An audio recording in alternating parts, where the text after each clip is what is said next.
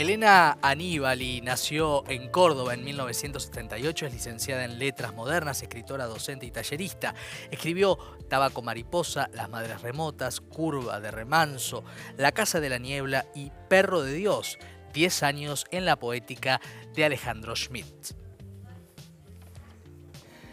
Elena Aníbali presentada. Eh, Elena Aníbali es una poeta, como decíamos, de Córdoba que tuvo mucho éxito con su libro La Casa de la Niebla, donde cuenta a través de la poesía la muerte de su hermano. ¿no? Eh, y hablamos mucho con ella, este es un pequeño fragmento de la charla, en el cual a partir de ese elemento le preguntamos la potencia que tiene la muerte como hecho creativo para escribir.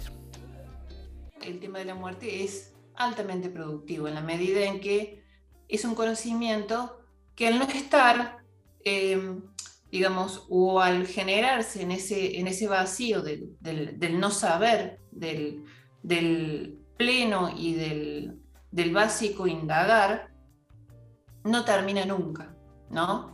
Entonces me parece que hay, eh, hay una, posibilidad de, la riqueza, ¿no? Digamos, eh, en el momento en que uno enlaza ese anecdotario personal, con un tema básicamente que incumbe a toda, a toda la humanidad, ¿no? Este, una amiga muy querida siempre me dice, eh, mis, mis dramas, mis problemas o mis, eh, mis, mis temas de la vida ya lo vivieron mil millones de otros. No hay nada original en eso. Lo original en todo caso es cómo vive uno esas muertes y cómo puede llegar a simbolizarlas.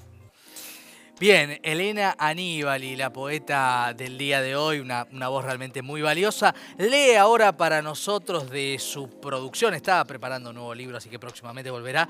El poema se llama Mañana de Verano. Mañana de verano. A los siete, una mañana de verano, me tiré al tanque desnuda.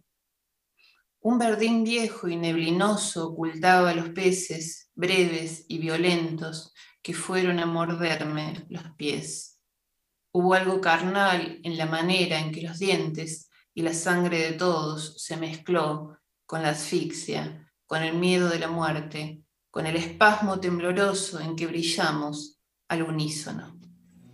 Elena Aníbal y poesía en sus voces, un fragmento del programa, un espacio del programa que nos encanta compartir hoy con eh, tres universos tan divergentes, tan eh, particulares, ¿no? Los tres, Alejandro Dolina, una charla que la verdad nos deja pensando y nos deja llenos de inquietudes y de placer con el maestro Alejandro Dolina a partir de su eh, novela Notas al Pie que se presenta el 15 de mayo en la Feria del Libro.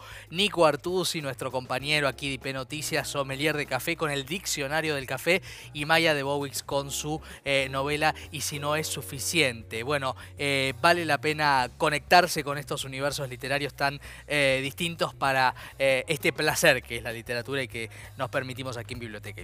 Gracias por habernos acompañado. La próxima semana hay mucho más. Quédense aquí en la pantalla de IP Noticias. Nosotros nos vamos a leer. Chao.